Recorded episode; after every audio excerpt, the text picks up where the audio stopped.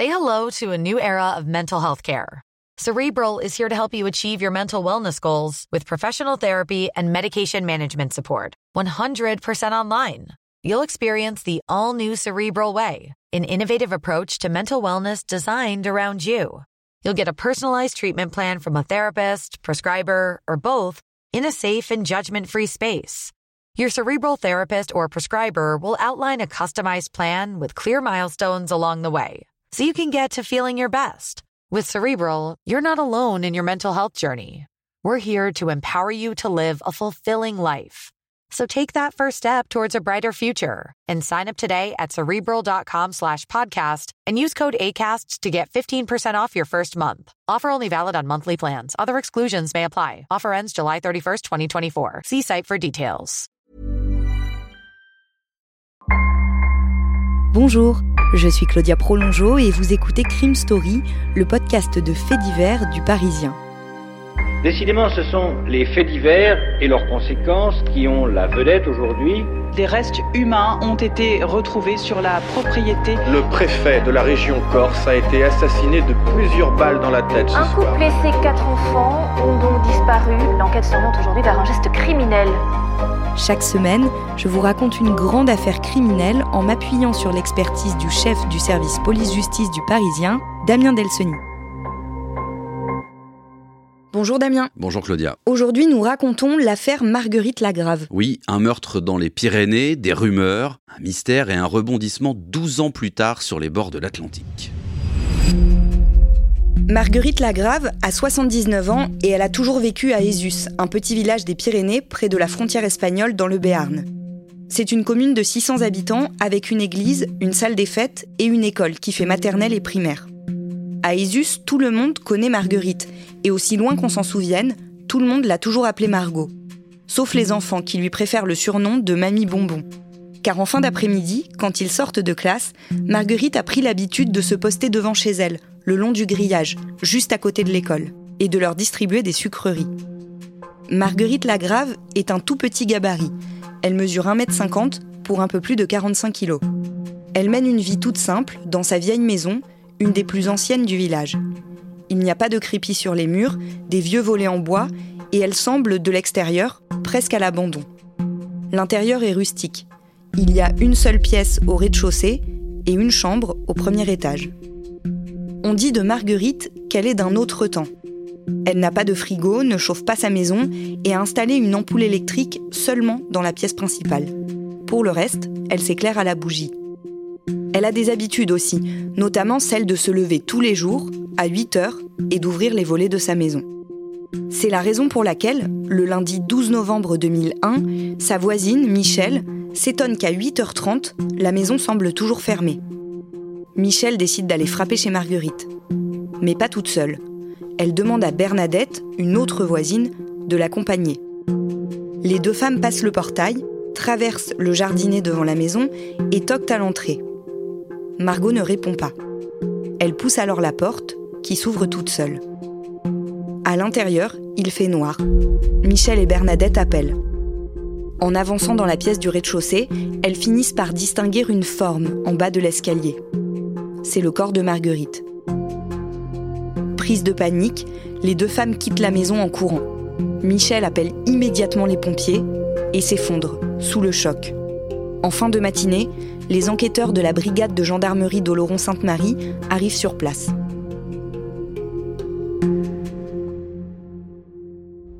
Damien, les enquêteurs découvrent une scène extrêmement violente.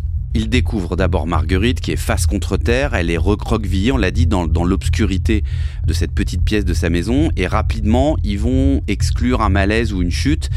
Cette première impression, elle va être confirmée lorsque le médecin légiste arrive sur place. Lui, il va retourner le corps et là il découvre une énorme plaie béante au niveau du cou. L'autopsie va confirmer que le ou les meurtriers de Marguerite se sont acharnés sur elle. En tout cas, le légiste, il va employer une expression assez imagée, mais qui donne le ton des sévices qu'a subi Marguerite. Il décrit par exemple un égorgement comme on saigne un poulet dans son rapport. Et puis il y a cette, plaie autour du cou pratiquée avec un couteau qui est la cause principale du décès, mais on sait aussi qu'elle a été frappée, presque passée à tabac. Alors devant la sauvagerie et la violence de ce crime, le procureur décide lui de saisir la section de recherche de gendarmerie de Pau. Dans le voisinage, on est complètement stupéfait. Oui, alors vous l'avez dit, hein, ça se passe dans un tout petit village, isolé, assez tranquille, au pied de la montagne. Et Marguerite, bah, c'est une vieille dame seule qui habite là depuis toujours. Et on découvre que sa maison a été retournée, mais qu'en fait rien n'a été volé. Sans doute, d'ailleurs, parce qu'il n'y a rien à voler dans cette maison. Elle est très modeste et Marguerite, elle, elle roule pas sur l'or. Donc euh, voilà, tout le monde se demande bien pourquoi on est venu s'attaquer à cette vieille dame seule, euh, qui a pas beaucoup d'argent, en tout cas qui a aucun signe extérieur de richesse. Donc évidemment, ça fait peur à tout le monde. Si rien n'a été volé, il est malgré tout évident que la maison a minutieusement été fouillée. Notamment parce que sur les portes des placards, les couvercles des boîtes et sur divers objets, il y a des traces de sang.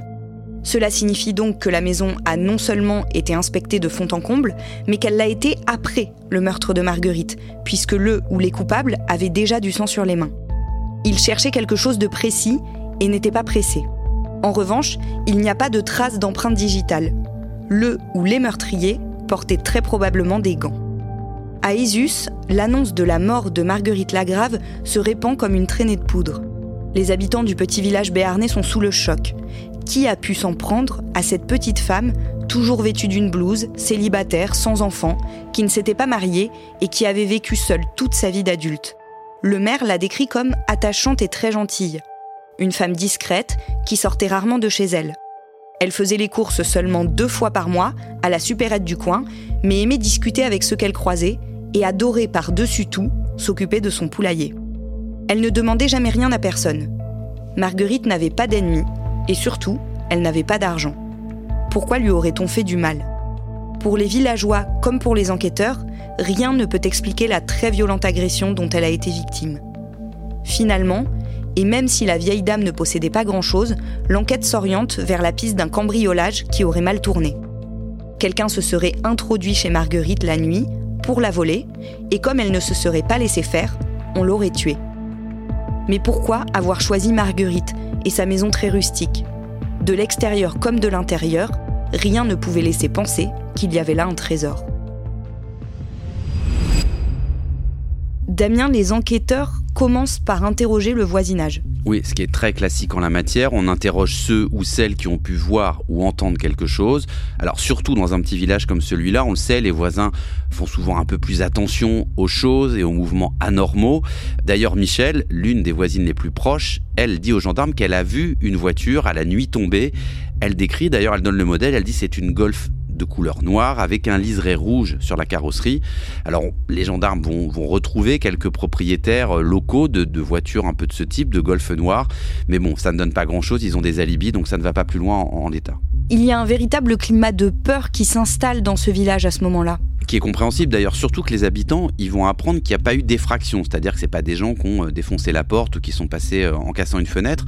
Donc ils se disent, bah, Marguerite, elle a ouvert à cet agresseur, ou même pourquoi pas, elle le connaissait, ou elle connaissait son ou ses meurtriers. Donc si elle les connaît, c'est que ça peut être des habitants du village. Alors vous imaginez un peu l'ambiance, un village de 600 habitants, où les gens commencent un petit peu à se regarder de travers, et de toute façon, si c'est pas un habitant du village, c'est un rôdeur, et c'est pas forcément plus rassurant. Finalement, les interrogatoires menés dans le village finissent par donner une piste sérieuse aux enquêteurs. Alors en fait, à plusieurs reprises, les enquêteurs vont entendre parler d'un magot. Alors c'est le magot de Margot, c'est comme ça qu'on l'appelle dans le, dans le village. Alors ils n'arrivent pas trop à savoir si c'est euh, une plaisanterie, un fantasme, une rumeur. On l'a dit en plus, hein, en apparence, Marguerite, elle vit dans un quasi dénuement, c'est-à-dire elle, elle s'éclaire à la bougie, elle se chauffe avec une toute petite cheminée qui est au rez-de-chaussée. Mais Bon, ce qu'on constate aussi, c'est que la nuit du meurtre, la maison, elle a été vraiment retournée, fouillée, comme si vraiment le ou les agresseurs venaient chercher quelque chose de précis dans cette maison. Donc les gendarmes, ils vont se dire, bon, on va quand même creuser cette piste du magot euh, caché, du trésor caché, et on va aussi, du coup, s'intéresser au cercle familial de Marguerite. Donc ils vont s'intéresser à une branche du côté de la belle-sœur de Marguerite, euh, qui est donc la femme de son frère, qui s'appelle Marthe Lagrave. Marthe Lagrave, elle a une fille qui s'appelle Sonia, c'est donc la nièce de Marguerite. Et cette Sonia, elle est mariée à un certain Bruno. Donc c'est sur ce, ce trio-là qu'ils vont travailler, Marthe Lagrave et Sonia et Bruno. Les gendarmes se concentrent sur cette partie de la famille Lagrave. Marthe, la belle-sœur de Marguerite, Sonia, sa nièce, et Bruno, le mari de Sonia. Tous sont placés sur écoute, puis en garde à vue. Bruno et Sonia viennent justement d'acheter une maison. De quoi laisser penser qu'ils avaient besoin d'argent et donc qu'ils avaient potentiellement un mobile. Et s'ils avaient pris cette histoire de trésor caché au sérieux S'ils avaient profité de cette froide nuit de novembre pour tuer Marguerite et chercher dans sa maison le magot de Margot Malgré des interrogatoires musclés, selon les membres de la famille, rien n'émerge. Et pendant plusieurs années, les gendarmes pataugent. Si bien qu'en 2005, quatre ans après le meurtre de Marguerite Lagrave, le juge d'instruction ordonne un non-lieu. En l'état actuel des choses, et compte tenu du peu d'éléments qu'ont recueillis les enquêteurs, il n'y a pas lieu de poursuivre qui que ce soit en justice pour cette affaire. Mais pour Marthe, Bruno et Sonia, cette clôture de l'enquête ne change pas grand-chose. Depuis leur placement en garde à vue juste après le meurtre, les rumeurs ne se sont pas tues. Car d'autres membres de la famille de Marguerite Lagrave sont convaincus qu'ils sont malgré tout coupables. Et ils le disent, à qui veut l'entendre? Dans la cour d'école, leurs enfants sont traités de fils d'assassins. Dans les commerces, au bureau de poste, au bar tabac, les messes basses continuent dès qu'ils tournent les talons. Un jour, alors que le maire de la commune assiste à des obsèques dans un village voisin, un habitant s'avance vers lui et lui annonce que Bruno a été arrêté à nouveau. Mais que cette fois-ci, il a avoué et que le journal local Sud-Ouest prépare un article qui sortira le lendemain. Quand le maire rentre chez lui, à Isus, il croise Bruno en train de faire du béton devant sa maison. Il n'est donc pas en garde à vue. Et dans le journal que le maire ouvre comme chaque matin le lendemain, on ne mentionne pas l'affaire Marguerite Lagrave.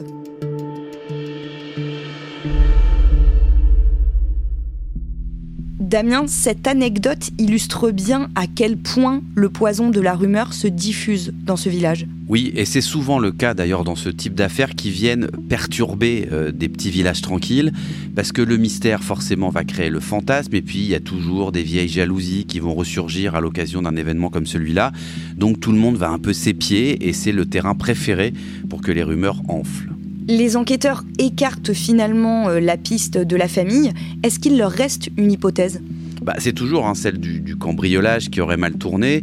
Alors, les gendarmes pensent que dans la nuit du 11 au 12 novembre, elle a dû surprendre ceux ou ces cambrioleurs euh, depuis son escalier.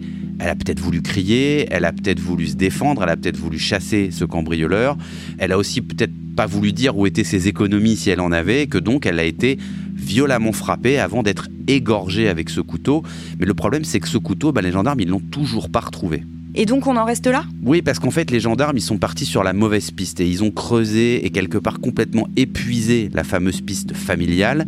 Ça s'est transformé en cul-de-sac et quand il faut repartir de zéro comme ça, des mois ou des années après, c'est beaucoup plus compliqué. Donc ils piétinent un peu, il manque d'éléments et puis c'est toujours plus difficile en fait d'enquêter sur un meurtre un peu d'opportunité où il n'y a pas vraiment de mobile franc et surtout pas de lien apparent entre la victime et son meurtrier. La seule hypothèse qui existe encore, c'est celle de ce vol, de ce cambriolage qui tourne mal. Il n'y a rien de nouveau jusqu'au lundi 9 septembre 2013. Oui, le dossier était euh, bien au fond des oubliettes euh, de la justice et il va réapparaître parce qu'on apprend qu'un homme vient d'être placé en garde à vue 12 ans après le crime.